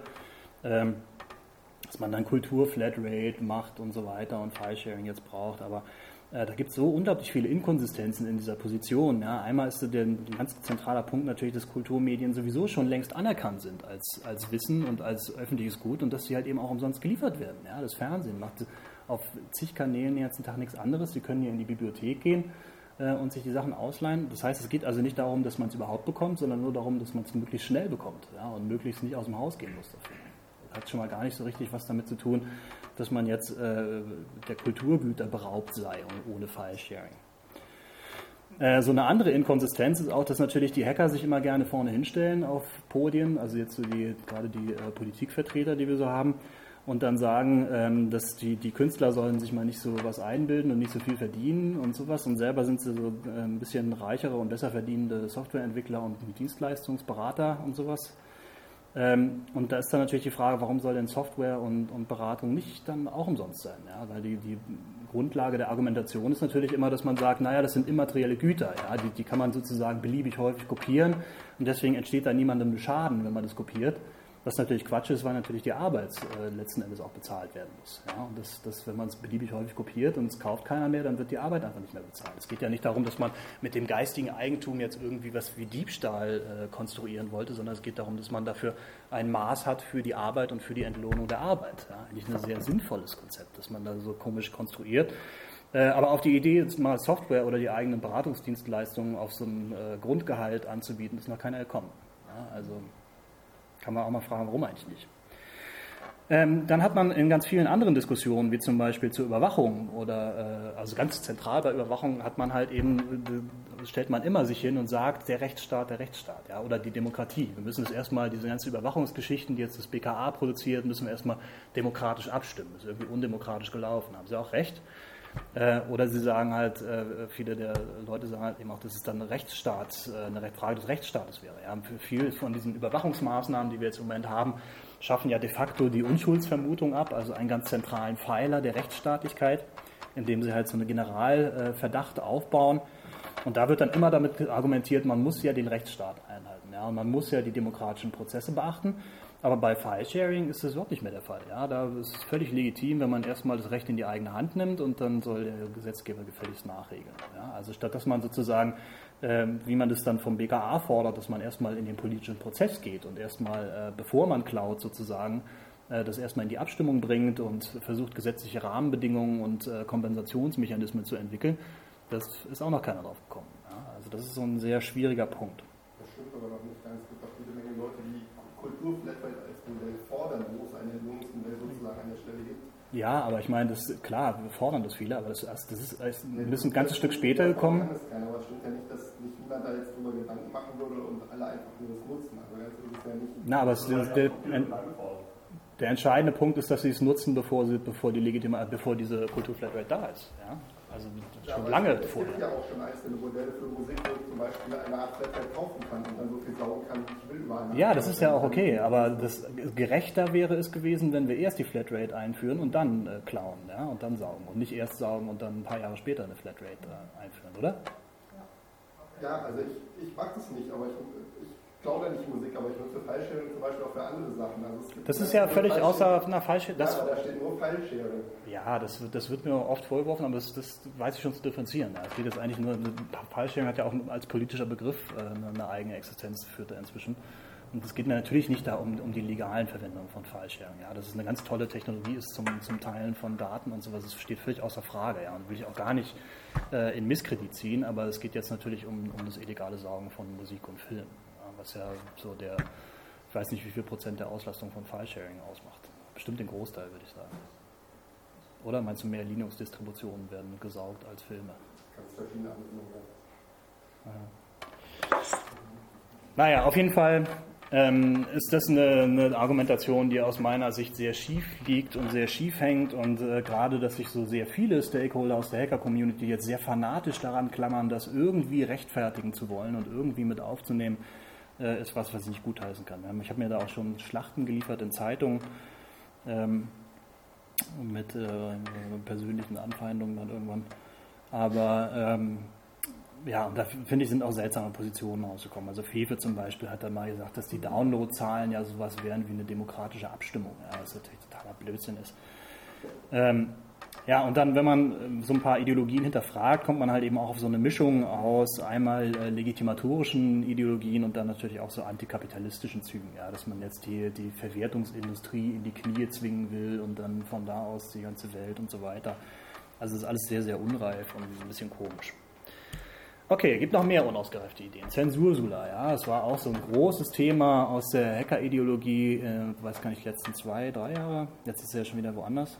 Das macht sie jetzt eigentlich Arbeit, ne? Ja. Ähm, dass man da, also die, der Hintergrund ist allen bekannt, ja, es ging um Netzsperren von Kinderpornoseiten und alle haben dann gerufen, oh mein Gott, Zensur, ja, weil China halt und andere Länder, die politische Inhalte filtern, die gleichen Mechanismen nutzen. Wobei dann allerdings auch, äh, na sag ich was ähm, jetzt haben wir aber das Problem, dass Zensur die Kontrolle, definitionsgemäß die Kontrolle von ungewünschter Meinung und ungewünschtem Wissen ist ja, und nicht die Kontrolle von ungewünschten Produkten. Kinderpornografie ist ein Produkt ja, und kein Wissen oder Meinen. Also kann mir keiner erzählen, dass das irgendwie was mit Wissen und Meinen zu tun hat, Sich dann also hinzustellen und zu sagen, das wäre jetzt äh, der Beginn von Zensur, äh, ist schon mal völlig absurd. Ja. Und es gab tatsächlich viele Positionen, die nicht gesagt haben, dass das jetzt sozusagen der erste Schritt wäre zur Zensur, sondern die schon gesagt haben, das ist Zensur. Ja. Ich habe mich mit Storman darüber unterhalten und der hat gesagt, er findet, Kinderpornografie sollte frei zugänglich sein. Ja. Das ist Information und jeder sollte das haben können. Das ist natürlich eine idiotische Position. Das ist keine Information, das ist kein Wissen. Ähm, also Netzsperren war schon mal klar keine Zensur, sondern eine Kontrolle informatischer Produkte. Hat also nichts mit der Freiheit der Information zu tun. Äh, jetzt haben natürlich viele gesagt, das ist so ein Einfallstor. Ja, da war dann die Rede von Infrastruktur, dass man da irgendwas Großes baut und so bei den technischen Laien der Öffentlichkeit hat sich das Bild aufgebaut, da werden jetzt irgendwelche Maschinen gebaut und angeschlossen ans Internet, die jetzt alles filtern können. Aber das war natürlich auch total Quatsch. Ja, das war so ziemlich agitativ gelogen. Die, die schicken einfach Listen zu den äh, Service-Providern von Adressen, die nicht mehr aufgelöst werden. Ja, das ist völlig äh, unproblematisches, unverfängliches Verfahren, überhaupt, hat überhaupt gar nichts mit einer Infrastruktur gemeint. Das ist also, das ist, klar ist das genau das, was die Chinesen auch machen, wenn sie ihre politischen Inhalte filtern. Äh, aber trotzdem ist die, die Rede von einer Infrastruktur völlig übertrieben gewesen. Ja, genauso wie auch die Rede von einer Alleinkontrolle des BKA. Wenn man sich das genauer angesehen hat, äh, da gab es eine ganze Reihe von Kontrollgremien, die dazwischen geschaltet waren, ganz verschiedene parlamentarische Gremien. Ich habe den Peter Schaal getroffen, der hat mir erzählt, äh, er hatte fünf Leute zusammenzusammeln, die, die sich tagtäglich diese Seiten ansehen, hatte Probleme, jemanden zu finden, weil es keiner machen wollte, pipapo. Und ähm, also ein völlig un, unbedenklicher Aufbau, keine Infrastruktur, es gab genügend parlamentarische Kontrollen, aber trotzdem ein unglaubliches Gewese gemacht. Ja, und ein,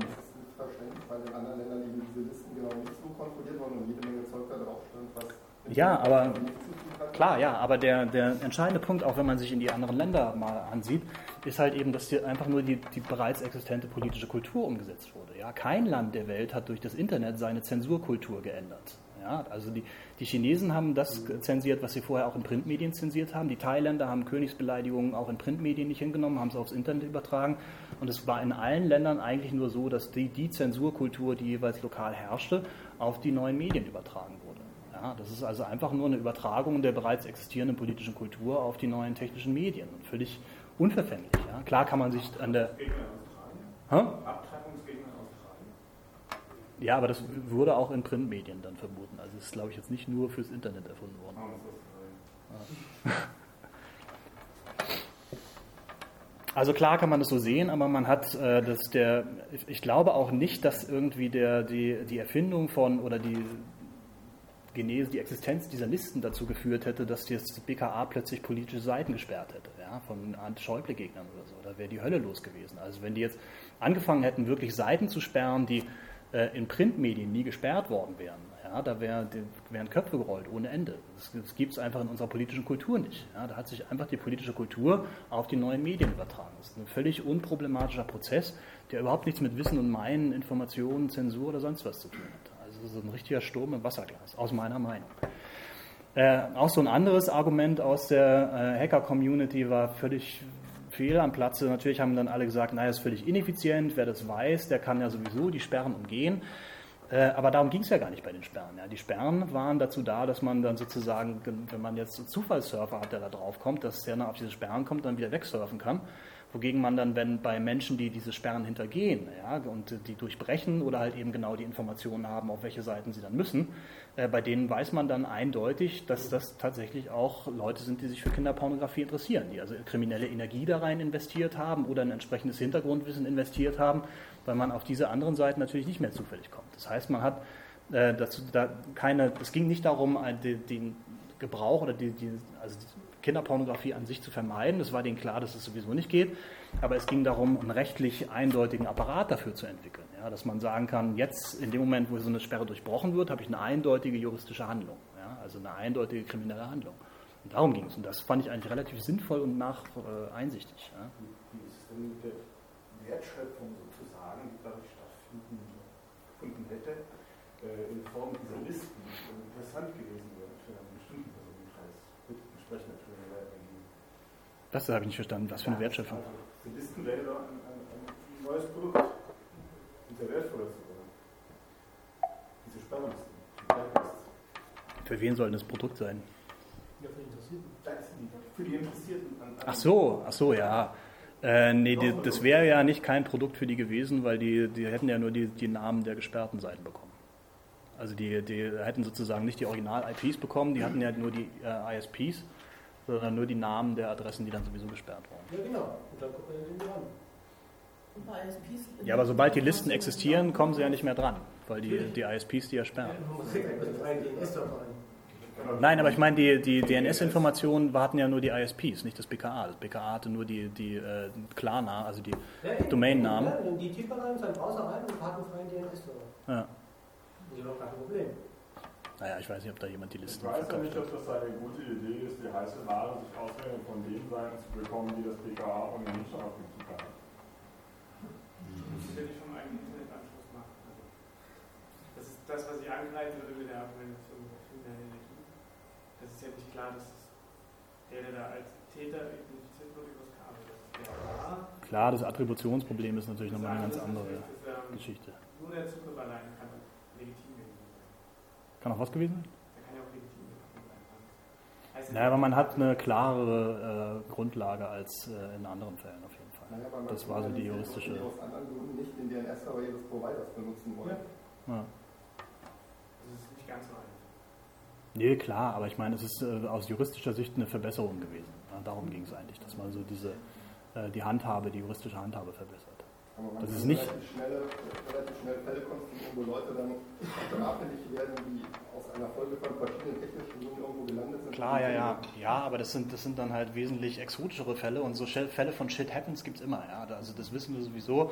Äh, Wir, wir, können, wir müssen immer Indizien, Beweise führen. Das kann immer passieren, dass da irgendwie dann äh, versehentlich einer. Passiert auch mit Morden und Raub und so weiter. Ja. Das, also das, dagegen kann man sich nicht sichern, aber man muss eben versuchen, äh, einen, einen Best-Practice-Weg zu finden, ja, das zu optimieren. Und das war halt ein Schritt in die Richtung dieser Optimierung. Das ist nicht, nicht fail-proof, ist, äh, hilft uns ja auch nicht weiter. Nichts ist fail-proof auf der Welt. Ja. Also, aber es ist auf jeden Fall schon mal verbessert worden. Okay, ich habe noch mehr unausgereifte Ideen. Datenbrief, ja, fand ich auch schwierig. Ja, klar gibt es Vorteile, das informiert und sensibilisiert die Menschen mal, weil sie endlich mal sehen, wie viel Zeug über sie gespeichert wird. Äh, Es kostet auch die Daten, Data Miner dann unrealistisch viel Geld, sodass sie dann also ganz andere Kosten-Nutzen-Verhältnisse hätten und sich das nochmal überlegen müssten, ob sie das wirklich machen sollen.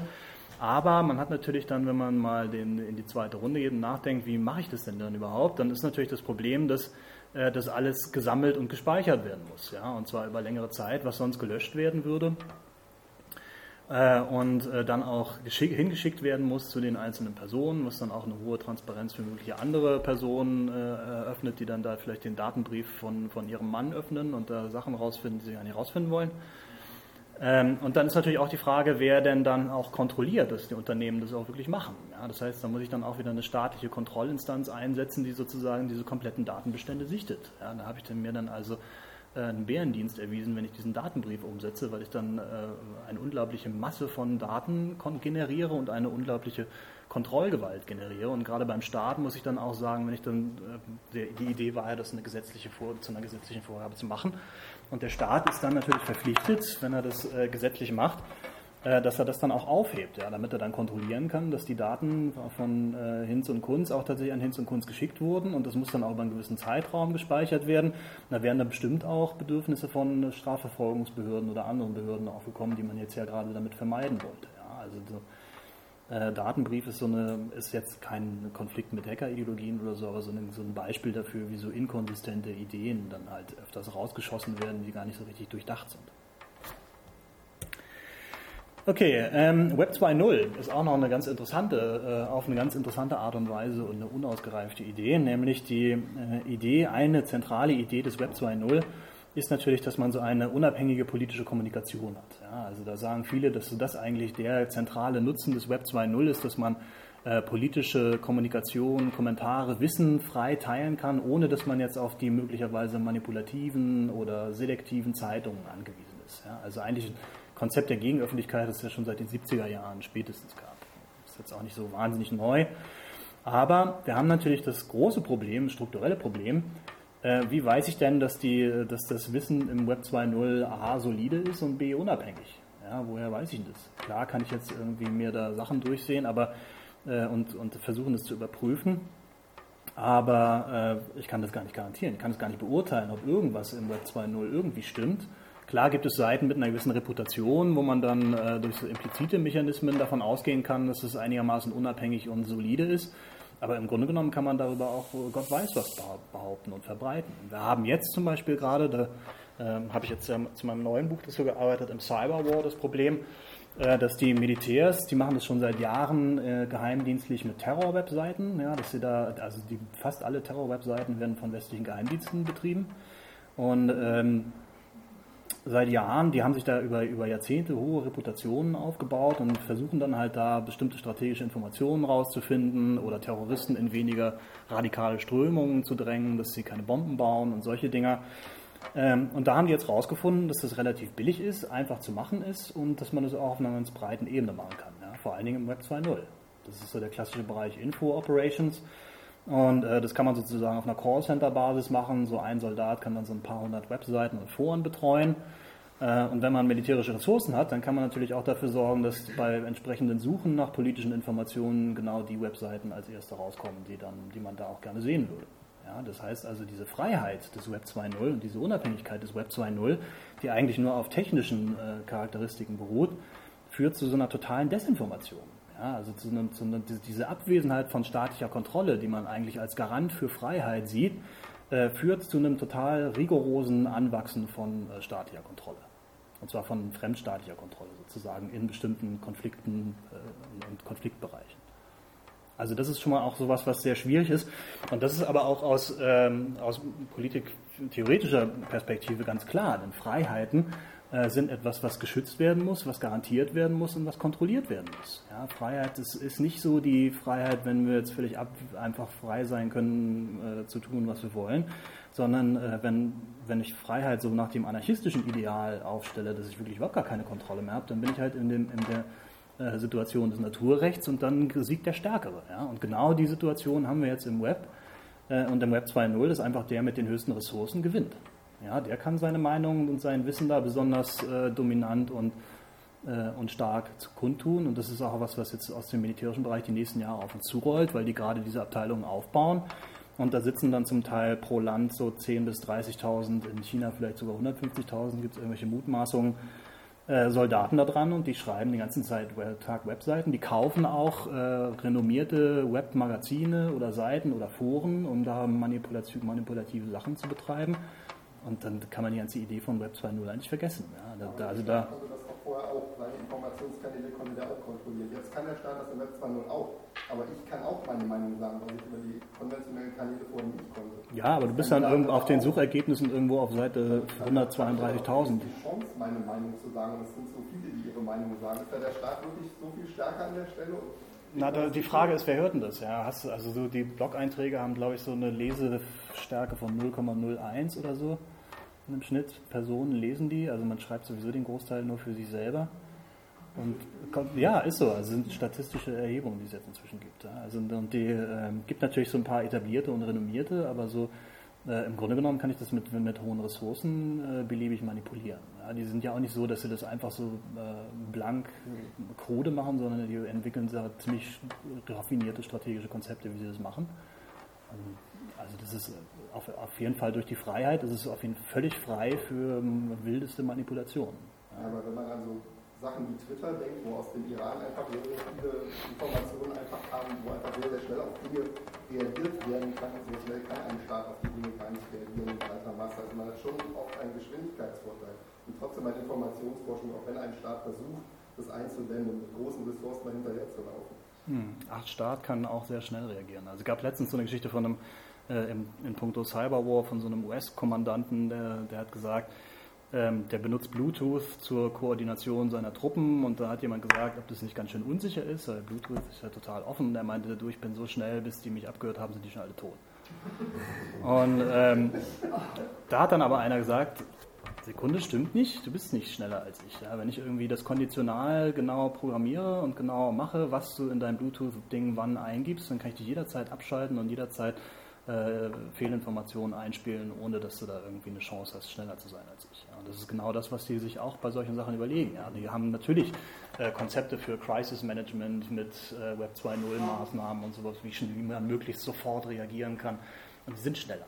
Ja, also die, die, die wissen sowieso, bevor es passiert, schon, dass es passiert.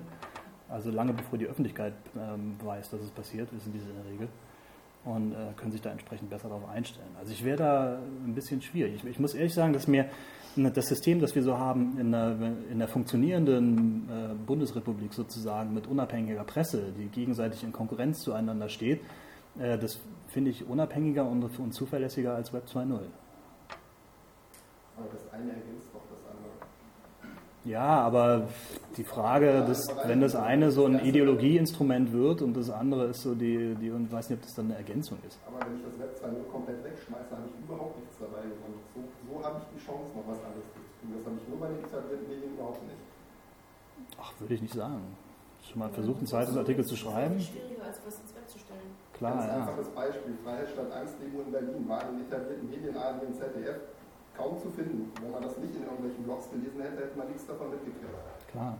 Nein, aber ich meine, wir leben jetzt natürlich auch noch in einer anderen Phase. Ja. Diese, diese Cyberwar-Thematik und äh, massive Manipulation von Web 2.0, die kommt erst so die nächsten fünf bis acht Jahre. Ich meine, Weg vom Cyberwar, vom echten War, Weg von Deutschland, wir nach Amerika und nehmen so etwas wie Wikileaks. Ja. Gerade ziemlich aktuell. Das wäre doch ein funktionierendes Beispiel, oder? Ah. Da war ich drauf vorbereitet. Warte mal, habe ich hier alles gesagt? Ja, ja, okay. Ähm, ja, Wikileaks ist natürlich, eine, bin ich grundsätzlich sehr dafür, finde ich, machen hervorragende Arbeit, ist eine, eine sehr gute Idee. Äh, aber da, auch da gab es Schwierigkeiten. Ja, es gab auch da kontroverse Aktionen. Zum Beispiel eine Sache, wo ich nicht äh, sehr dahinter stehen konnte, war, dass die kompletten Pager-Kommunikationen vom 11. September äh, veröffentlicht wurden, und zwar von äh, Opfern und Helfern. Ja, was also ein massiver Datenschutzbruch war, weil auch gar nicht so sehr staatliche Akteure sozusagen, also diese Idee staatlicher Transparenz im Vordergrund stand, sondern tatsächlich auch sehr viele Opfer- und Privatkommunikationen da veröffentlicht wurden. Ja, was sicherlich viele äh, der Familien der Opfer nicht gerne mitten im Netz sehen wollen. Und dann, also auch aus Datenschutzperspektive ist es furchtbar gewesen, das zu tun. Ähm, und warum haben sie es gemacht? Naja, nicht wegen Leaks und Transparenz, lalala, sondern weil sie dachten, wäre irgendeine Regierungsverschwörung bestimmt, die man dann jetzt aufdecken könnte, wenn man die Pager-Informationen veröffentlicht. Ja, ist natürlich nicht dabei rausgekommen, dass man eine Regierungsverschwörung aufgedeckt hat. Aber das war halt so eine Art, also das, das ist halt so eine subkulturelle Strömung auch in den, bei Hackern, dass man halt diese Verschwörungsideen hat. Ähm, und die haben dann dazu geführt, dass man so, so einen sehr massiven Bruch eigentlich mit dieser Idee von Datenschutz herbeigeführt hat. Ja, ist also auch nicht so ganz ausgereift. Und auch so bei diesen War Diaries, ähm, klar sehe ich da den, den, Punkt von Transparenz, aber da sehe ich dann auch den Punkt von äh, taktischer Geheimhaltung. Ja? Also wenn sie die, äh, das hängt jetzt davon ab, ob man dafür oder gegen diesen Krieg ist. Ja? Ich bin auch nicht dafür, aber äh, auf jeden Fall sind durch die Veröffentlichung der, der War Diaries, also dass man so diese Angriffe auf Zivilisten veröffentlicht, ist natürlich total richtig. Ja? Also sehen übrigens auch die meisten Militärs so, dass das total richtig ist. Aber äh, wenn man jetzt so alle Operationsinformationen, die Namen aller Agenten und Leute, die man eingeschleust hat bei diesen Terrorbewegungen und so weiter, wenn man das alles veröffentlicht, dann müssen die alle sofort raus, die werden alle sofort umgebracht. Also die ersten, die diese War Diaries lesen, sind natürlich die äh, entsprechenden Parteien, die da in diesem Krieg verbunden sind. Und die versuchen natürlich sofort rauszufinden, wo ist hier mein Informant, wo ist hier dies, wo ist hier das. Und das sind Guerillakriege, Bürgerkriege, die da gekämpft werden. Da sind Informanten und solche Sachen unglaublich wichtig. Und äh, die müssen jetzt alle abziehen. Von daher äh, hat, hat diese Aktion sozusagen neben, der, neben dem Effekt der Transparenz auch den Effekt einer ganz massiven taktischen Schwächung. Ja? Und wenn man jetzt sich auf die Position stellt, dass diese äh, das Krieg dann irgendwie was gewonnen werden muss oder wie auch immer, dann ist es natürlich eine, hat es eine andere Wirkung als die beabsichtigte. Ja? Ich will mich da jetzt nicht raus, ich bin kein Fan von diesen Kriegen, Afghanistan und Irak, aber ähm, will die nicht rechtfertigen, aber ähm, das hat irgendwie neben der Transparenzkomponente einfach noch eine ganz andere Komponente, die nicht so richtig berücksichtigt ist. Okay, schwieriges Thema, reden wir lieber nicht drüber.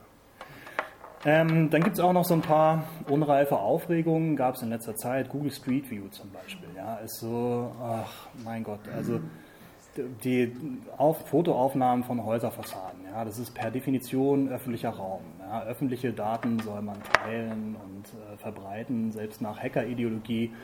Äh, ich kann da hingehen, kann mir das ansehen. Das ist dann auch noch eine statische Momentaufnahme und keine Videoaufnahme, die da läuft. Also ich finde das wirklich ziemlich unproblematisch. Ja. Da gibt es äh, meines Erachtens keinen Grund, sich da so dramatisch aufzuregen. Das scheint mehr so äh, aus Prinzip zu sein, wann immer irgendwo eine Kamera drauf gerichtet wird, dass man da jetzt irgendwie, also da gibt es wirklich aus Datenschutzperspektive überhaupt gar keinen Ansatzpunkt, auch nur irgendwas äh, zu machen, rein juristisch schon nicht. Ja? Das, das, ist so eine reine politische Aufregung, bei dem auch niemandem so richtig klar ist, was da eigentlich Schlimmes passieren kann, wenn Häuserfotos im Netz sind. Also da würde ich jetzt nicht den Moment betrachten, sondern was ich dann später machen kann.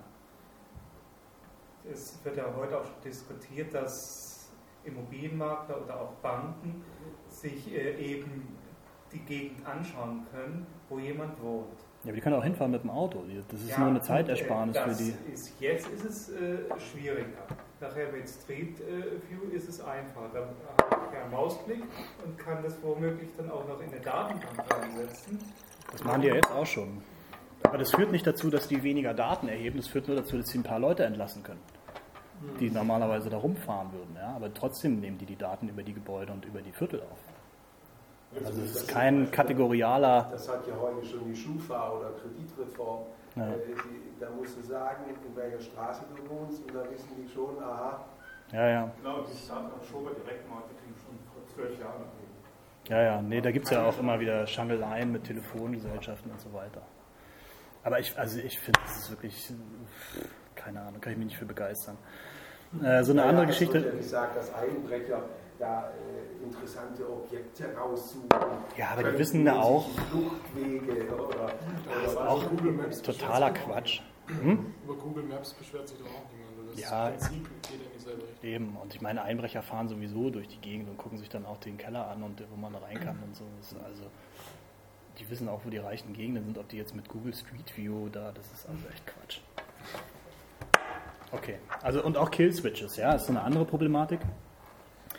Ähm, ist, hat der BDK hier in Deutschland vertreten. Das ist so ein Thema auch aus dem Cyberwar, wo man sagt, die, also in, in China gibt es das ganz massiv gegen Cyberwar-Einrichtungen. Da hat der Staat sozusagen den Finger auf so einem Notausschalter für verschiedene Router und Netzabschnitte. Ja, und die Idee ist sozusagen, wenn äh, bestimmte Hackerangriffe, militärische oder sonst welche gefahren werden, die äh, über Migration laufen, also wo Viren und Würmer migrieren und sich verbreiten, dass man dann bestimmte Segmente abschalten kann, um andere Segmente zu schützen. das ist so eine Idee zum Schutz kritischer Infrastrukturen, die in China sehr verbreitet ist, die in den USA jetzt auch verbreitet wird.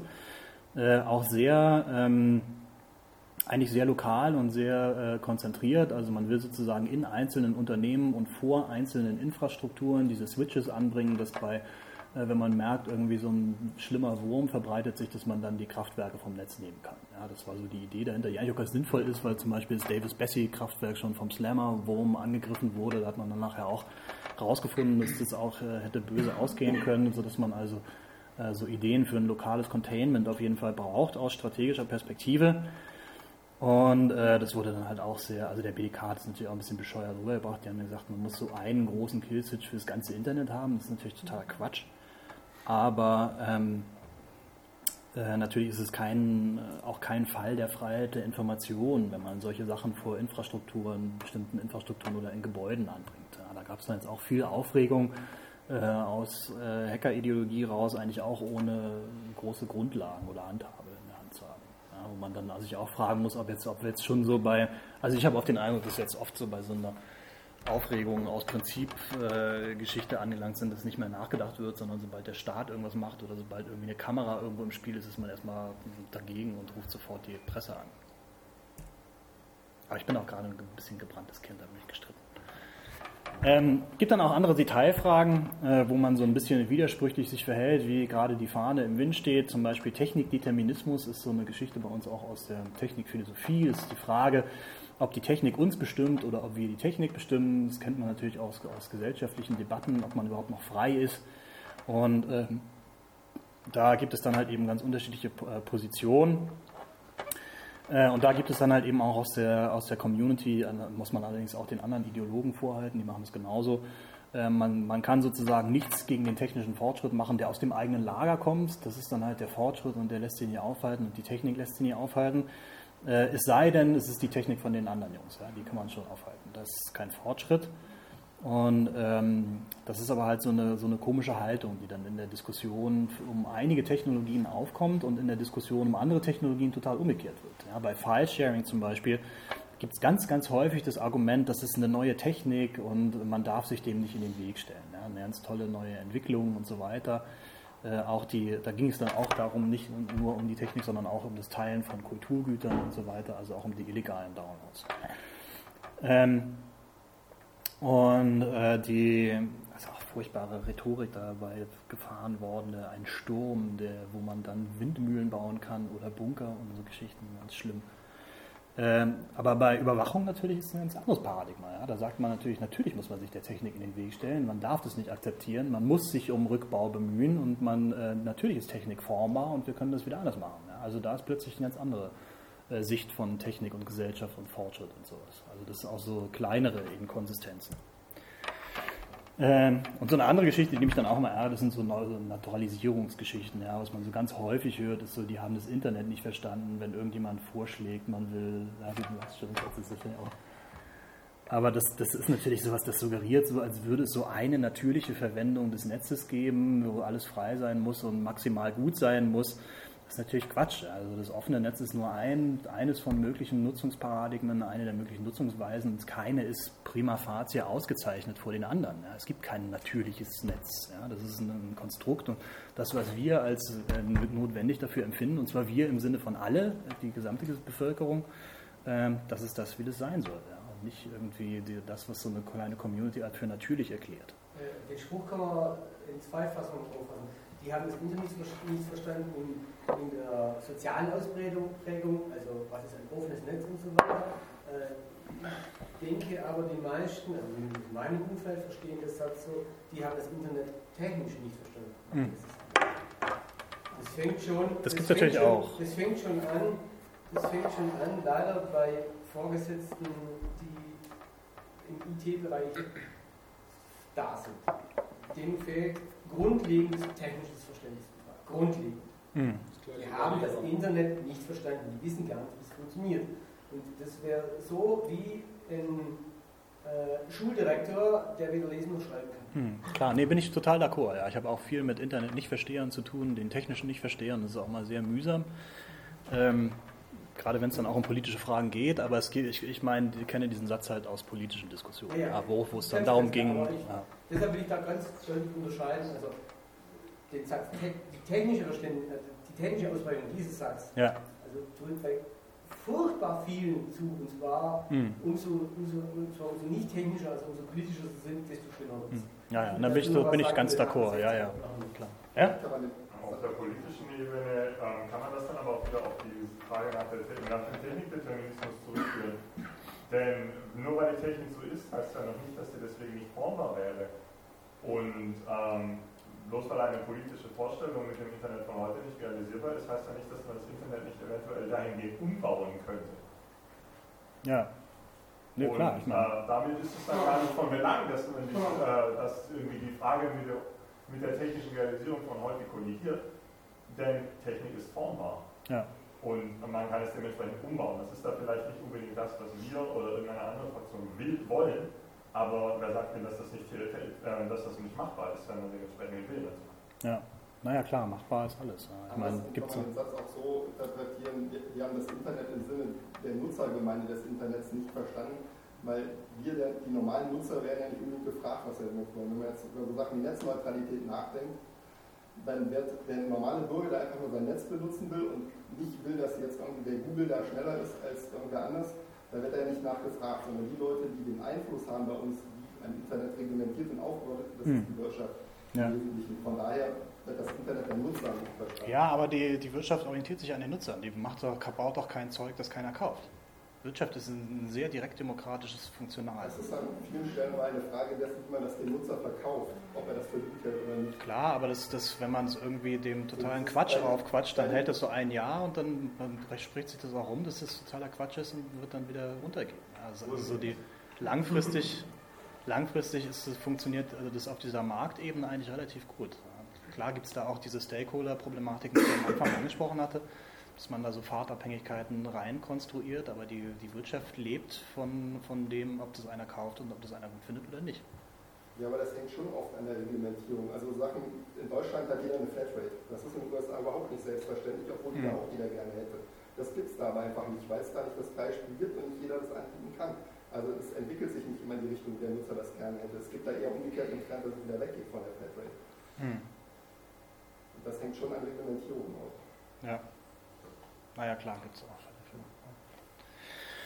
Okay, naja, aber ich meinte natürlich also diese, das Verständnis, in, in, dem mir das halt oft begegnet, dass man sagt, wenn da eine andere Nutzungsvariante vorgeschlagen wird, dass man sagt, oh Gott, die haben es nicht verstanden, also das ist immer ein bisschen komische Position.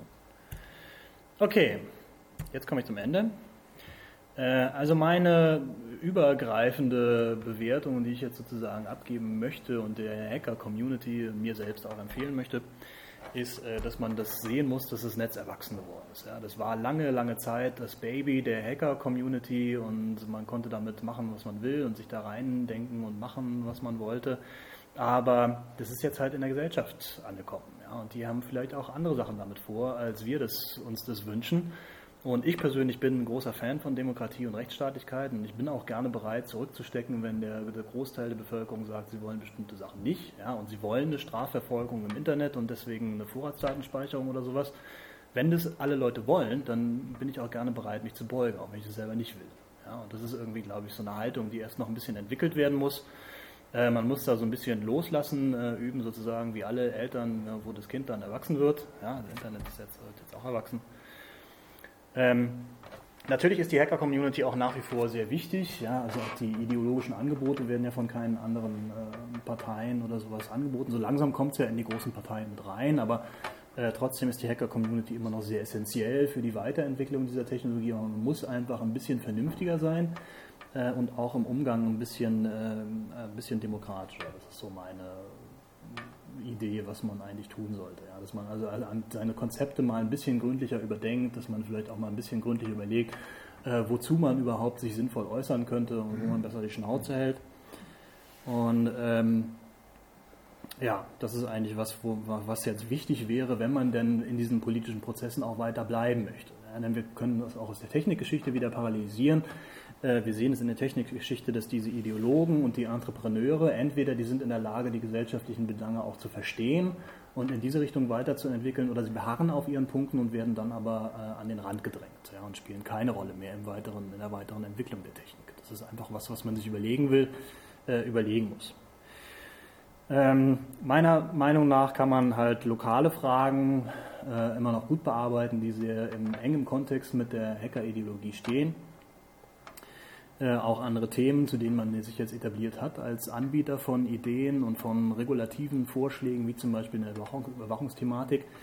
Aber bei anderen Fragen muss man einfach nochmal überlegen, was da jetzt die Hintergrundideologie ist. Ja, wie zum Beispiel dieser Konflikt, den wir mit den Amerikanern haben, dass die ein neoliberales Netz vorschlagen und wie mehr so ein sozialistisches Netz vorschlagen. Ähm, das sind dann natürlich Punkte, wo, wo, man, wo man einfach Defizite erkennen kann und wo man sich dann überlegen muss, ob es da überhaupt für die Hacker-Community als solche einen Ansatzpunkt gibt, aber ob man dann, wenn man dann für bestimmte Varianten plädiert, nicht so ehrlich sein sollte und sagen sollte, ich mache das jetzt nicht als Hacker, sondern als Sozialist oder äh, ich mache das nicht als Hacker, sondern als Neoliberaler. Ja, was zum Beispiel die Amerikaner eigentlich klar sagen müssten. Ja, die, das ist keine Agenda, die mit der Hacker-Community zu tun hat, sondern das ist eine neoliberale Agenda. Hat überhaupt nichts mit Hackern zu tun. Und ähm, das Fatale ist halt eben daran, dass sie es als Hacker vertreten und dass viele Leute dann denken, ah, das sind die Hacker, die Guten und die, äh, wenn die das vorschlagen, wird es schon okay sein.